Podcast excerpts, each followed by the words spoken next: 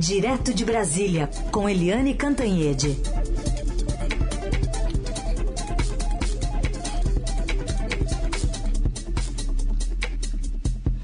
Oi, Eliane, bom dia. Bom dia, Raíssen. Bom dia, ouvintes. Bom, vamos falar dos atos de ontem, é, de oposicionistas ao governo Bolsonaro, seja na direita, seja na esquerda, mas para você comentar, queria colocar aqui o que disse o governador Dória, de São Paulo.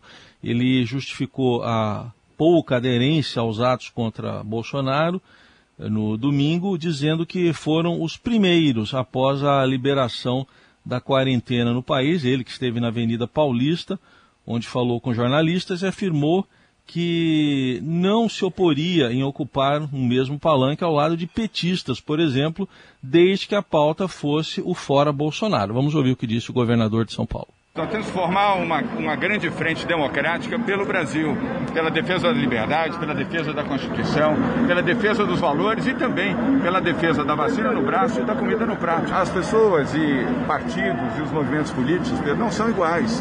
Há diferenças, mas nós temos algo que nos une, que é a defesa do Brasil. E aí, Eliane, seu balanço do, do domingo? o balanço do domingo é, de como a oposição é incompetente. É incrível tudo isso, né? o presidente Bolsonaro, ele erra contra ele mesmo, ele dá tiro no pé o tempo inteiro, mas ele tem uma sorte, né, que a oposição a ele é muito incompetente, muito fracionada, muito rachada, só pensa e só olha o próprio umbigo.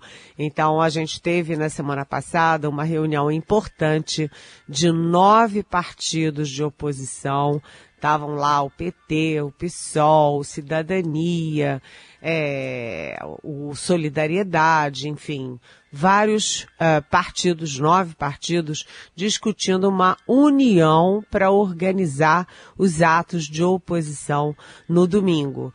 E o grande entrave é que o MBL, o Vem Pra Rua e o Livres, que são movimentos é, fora dos partidos, extra-partidos, eles tinham organizado um fora Bolsonaro e fora Lula. Com fora os dois, é claro que o PT disse, eu não vou, caiu fora. Mas os outros partidos negociaram com esses movimentos para é, concentrar tudo no fora Bolsonaro deixar Lula de fora. E o Cidadania, inclusive, criou um slogan que é, é 2022 fica para depois. Esse era o slogan do movimento. Mas aí o PT e o PSOL disseram que não, porque não vão se aliar com movimentos de direita, é, como o MBL, como o Vem Pra Rua, porque esses movimentos que se organizaram a favor do, impeachment da Dilma, eles são bolsonaristas é, disfarçados, são bolsonaristas sem Bolsonaro. E aí, enfim, o, ontem foi muito pouca gente para a rua em todos os lugares. O MBL e o Vem Pra Rua recuaram na disposição de tirar o Lula. Em alguns lugares, por exemplo, no Rio, voltou o discurso do fora Lula e fora Bolsonaro. E quem lucrou com esta confusão toda foi exatamente Bolsonaro e os bolsonaristas, que deitaram e rolaram nas redes sociais comparando as fotos. As fotos com muita gente, muito poderosas, pró-Bolsonaro, versus as fotos fraquinhas, com pouquinha gente que é contra o Bolsonaro. De qualquer jeito, nos movimentos de ontem, particularmente em São Paulo, é, participaram vários é, candidatos, pré-candidatos é, e presidenciáveis de 2022 que se habilitam ali a ser a terceira via, o, o candidato de centro. Então eu cito o Ciro Gomes, João Dória, o João Amoedo do Novo e Alessandro Vieira e Simone Tebet, que são do, da CPI da Covid, além do Luiz Henrique Mandetta, que foi ministro da Saúde, é do DEM e tem a disposição de concorrer. Ou seja, eles foram, mas o público pequeno, um ato sem expressão, sem força, né? Onde falta liderança, falta povo. É isso. Muito bem. Está em análise de Eliane dos atos realizados ontem. Foram 15 capitais no total, mas uh, com pouca adesão. O das paulistas, segundo a Polícia Militar, teve 6 mil pessoas. Bom, queria falar para você também, Eliane, depois dessa semana que foi do 7 de setembro, não houve trabalho lá na CPI, pelo menos sessão né, presencial na CPI da Covid. É, o que está reservado para essa semana na CPI da Covid lá no Senado? Olha, a semana começa hoje, quente hoje, já hoje, porque há uma expectativa de que aquela comissão de juristas da CPI, liderada pelo ex-ministro da Justiça Miguel Reale Júnior, já entregue um parecer sobre as tipificações de crime. É, vamos ver se isso se confirma. Quem me falou foi o senador Alessandro Vieira ele disse que está prevista a entrega desse parecer. Isso é importante porque é, uma coisa é o presidente falar, o presidente discordar, é, os ministros, o ministro da Saúde, etc. Outra coisa é a caracterização de crime. E quem faz isso são os juristas e não os políticos. Então, vamos ver se isso se confirma.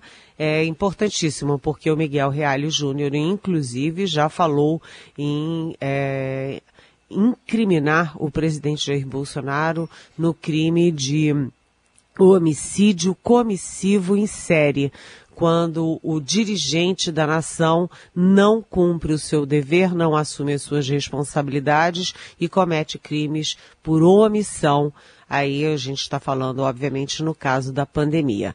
Então vamos esperar se se confirma essa entrega do parecer dos juristas. Agora, o foco da semana, e aliás, o foco nessa reta final da CPI, são os lobistas daquelas vacinas que nem, nem tinha vacina, né? Era um monte de empresa duvidosa, sem garantia, sem estudo estofo, é, com documentos fraudados, tentando vender milhões de doses a custos bilionários para o Ministério da Saúde e, portanto, para que nós, o povo brasileiro, pagássemos. Por exemplo, a previsão é de que amanhã vá o Marco Tolentino, que é suspeito de ser o sócio oculto do FIBBank o Fibbank, que é bank, mas não é bank, é uma empresa, ele deu uma garantia fora do contrato, fora do acordo, fora dos padrões, uma garantia de 80 milhões de reais para a Covaxin fazer negócio com o Ministério da Saúde. E como Marco Tolentino é muito amigo do líder do governo na Câmara, ex-ministro da Saúde, Ricardo Barros, a suspeita de que tudo isso foi aí parte dessa engrenagem de negociatas fajutas com o Ministério da Saúde. É, também está previsto para quarta-feira o lobista Marconi Albernaz Faria, que entra na história de duas formas. Uma, porque ele conheceu um outro lobista, que é o José Ricardo é, é, Santana na casa da advogada do presidente Jair Bolsonaro, a Karina Cufa. Então teve um convescote, uma festinha na casa da advogada, esses dois lobistas se conheceram, parece que a festa tinha muito lobista, né? E esses dois se conheceram e no dia seguinte já tem várias trocas de mensagens pelo WhatsApp combinando como agir ali para se dar bem no Ministério da Saúde. E depois os dois juntos, eu vou repetir o nome, é, o Marconi Albernaz Faria e o José Ricardo Santana, eles produziram, olha só, atenção, um manual de como fraudar licitações no Ministério da Saúde. E esse manual não era para consumo deles, que tinham sim interesses em, em, licitações na saúde, mas eles enviaram para o próprio Ministério da Saúde, ensinando como fraudar as licitações. E esse Albernaz Faria também aparece na história porque tem várias, várias conversas dele, troca de mensagens dele com o Jair Renan, que é o filho 04 do presidente. Foi ele o Albernaz Faria, que ajudou o Jair Renan a criar, montar a sua empresa aqui no Distrito Federal. Ou seja, vem quente, vem quente. Agora, é possível que ainda nessa semana, nesse trio de, de, de lobistas, entre também o Danilo Tento o Danilo Trento, que é suspeito de, segundo o COAF, né, um, um documento oficial do COAF que movimentava é, 2 milhões de reais por mês. Ele que é, é, também lobista da Covaxin, lobista da Precisa e que inclusive fazia parte de, dos grupos de lobistas que iam à Índia para acertar esse, esses negócios todos. Ou seja, semana com foco em lobista e tem duas empresas que também entram nessa reta final da CPI. A VTC Log, que é uma empresa de logística que tem acordos, negócios com o Ministério da Saúde, e a uh, Prevent Senior, que é uma empresa de planos de saúde. Então, CPI na reta final, o relatório final já está bastante avançado e pode ser anunciado ainda em setembro. Muito bem, aguardemos então para ver se sai hoje mesmo já esse documento que o Daniel Vetterman e o, deixa eu ver quem que é o outro repórter aqui, os dois colegas nossos de Brasília, o Daniel Vetterman e o Wesley Galzo já adiantam que tem mais de 200 páginas esse documento aí do, dos juristas, viu, Eliane? Vamos aguardar para ver o que, que eles vão propor à CPI. Seguimos com o Jornal Eldorado e a participação de Eliane Cantanhede analisando direto de Brasília os principais assuntos políticos e tem também, Eliane, depois de muita tensão na semana passada, o STF passando por um teste de fogo, que são temas de interesse direto do governo, depois daquela manifestação de paz do presidente Bolsonaro, inspirado, vou ser bem generoso aqui, em Michel Temer, né, Helene? Olha, é... a gente viu todo esse essas idas e vindas, né? Essa montanha russa do presidente Jair Bolsonaro na semana passada. O presidente atacou o ministro Alexandre de Moraes como canalha, atiçou os apoiadores, os caminhoneiros é, contra o Supremo, contra Alexandre de Moraes, contra o presidente do TSE e ministro do STF, Luiz Roberto Barroso. E depois a coisa começou a se, é, a se voltar contra ele próprio porque as bolsas despencaram, o dólar disparou, os caminhoneiros fecharam estradas em mais de 10 estados brasileiros e aí o Michel Temer, presidente, ex-presidente Michel Temer, falou para o presidente Bolsonaro, Olha, eu já passei por greve de caminhoneiro. Mais cedo ou mais tarde isso cai diretamente no seu colo claro, né? Greve de caminhoneiros significa desabastecimento, significa aumento da inflação que já está alta, queda do PIB que já está baixinho. Então o Bolsonaro é, recuou e fez um manifesto à nação é, pedindo harmonia, pedindo paz, elogiando o Alexandre de Moraes como jurista e professor, enfim. Agora, o Supremo Tribunal Federal se reúne essa semana com pelo menos três pautas quentíssimas e muito é, de interesse direto do governo federal. Uma delas é a questão das armas. O presidente Bolsonaro tem obsessão em armas, todo mundo sabe disso. Ele já disse, né, que tem que todo mundo comprar fuzil. Pô, e quem prefere comprar feijão, que não encha o saco, né? Ele prefere que as pessoas comprem fuzil e não feijão. E aí, é, já tem aí uh, liminares dos ministros Luiz Edson Fachin, da Rosa Weber, eh, derrubando os decretos e as normas criadas pelo presidente Bolsonaro. Vou citar dois, né? É, ele criou alíquota zero para compra de armas. Realmente é uma prioridade nacional, né? Você pode almoçar um fuzil, jantar um revólver, né? É, é alíquota zero, não é para alimentos, é para armas. A segunda é a dispensa da autorização prévia do comando do Exército para que a, atiradores e colecionadores comprem armas. Também eles derrubaram isso, esses dois ministros, e isso vai para o plenário, porque o Alexandre de Moraes é, pois trouxe ao plenário. Então vamos ver como é que dá, é, como é que evolui isso tudo. A segunda pauta é a questão do marco temporal uh, para as reservas indígenas, dizendo que só tem direito uh, os indígenas que comprovarem uh, que estavam naquelas terras no dia da promulgação da Constituinte, da Constituição de 88, 1988.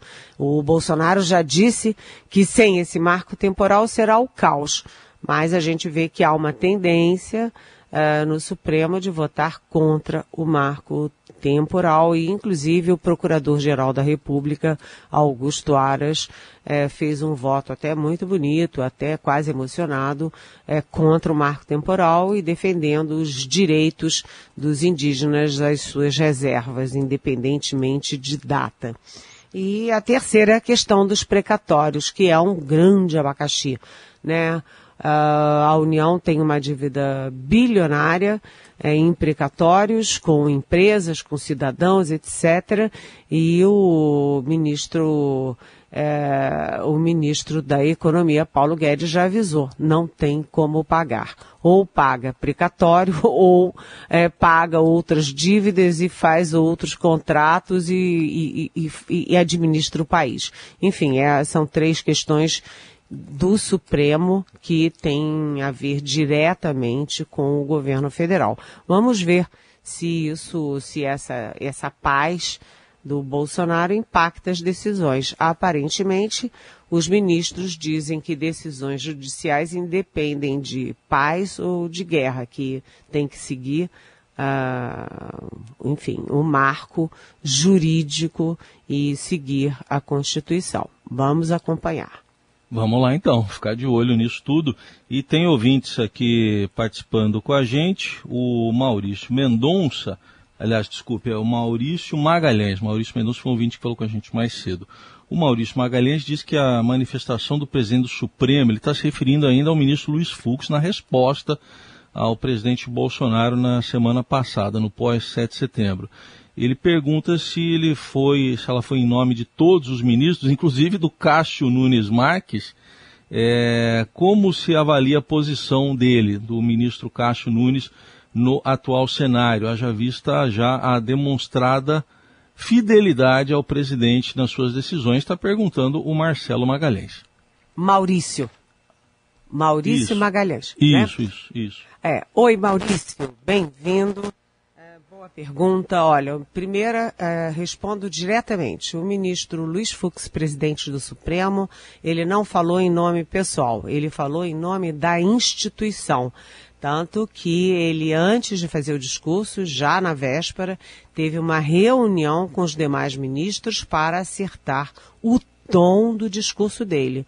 E foi um tom muito duro, criticando o messianismo, criticando ali os é, profetas do falso patriotismo, que foram recados diretos ao presidente Jair Bolsonaro. Portanto, sim, foi em nome de todos os ministros. Segundo, o Cássio Nunes Marques anda caladinho, quietinho, as primeiras votações, ele, nas primeiras votações, ele sim foi bastante leal ao presidente Jair Bolsonaro, votou de acordo com os interesses do presidente Bolsonaro, mas a gente precisa ver agora como é que ele se comporta quando o que está em jogo é a democracia, a harmonia dos poderes e a autonomia do Supremo. Portanto, há uma interrogação em relação ao Cássio Nunes Marcos. Maurício. Muito bem.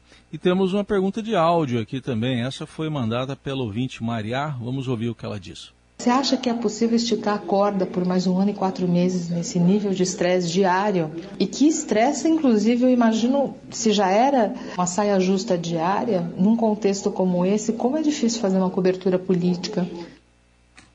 E aí, Eliane? Oi, Maria. É, sabe que eu dormi bastante sábado e domingo porque eu estava exausta, exausta, porque o presidente Bolsonaro, Maria, ele cria crises todo dia, todo dia. Ele estica muito a corda, ele estressa o país e a gente queria, eu sinceramente, de todo o coração, eu queria estar tá é, muito focada na, no crescimento econômico, na inflação que é cruel, principalmente com os mais pobres, né? Preços de alimentos, o preço da gasolina, o, preço agora da, da conta de luz. Eu queria estar pensando no bem-estar, é, de como combater essa miséria, que como, como acolher os nossos alunos, nossos estudantes que foram tão prejudicados ao longo dessa pandemia criminosa, tudo isso. Mas não dá, porque o presidente Bolsonaro cria uma crise política institucional todo dia. Agora, a última dele foi o manifesto da ponderação, da moderação. Mas, Maria, a gente pode acreditar que veio para ficar essa moderação? O presidente já no sábado já foi grosseiro de forma, sabe, estúpida contra o governador do Rio Grande do Sul, de uma forma que eu nem vou repetir aqui. O presidente se encontra com os presidentes da Guiné-Bissau, com o presidente de Portugal e faz piadinha de super mau gosto, indelicadas, sabe, de, de, de aluno de primário, né, de curso primário. Então, é, é difícil, é difícil, a, o nível de tensão é muito grande. E ainda, como você disse, falta um ano e quatro meses. Vamos ver se o, o Michel Temer conseguiu mesmo botar o guiso no pescoço do gato. Eu tenho cá as minhas dúvidas, viu, Maria? Muito bem. Ficamos por aqui e amanhã de volta aqui com a gente, Helene Cantanhete, para mais análise direto de Brasília. Obrigado, boa semana. Boa semana, beijão.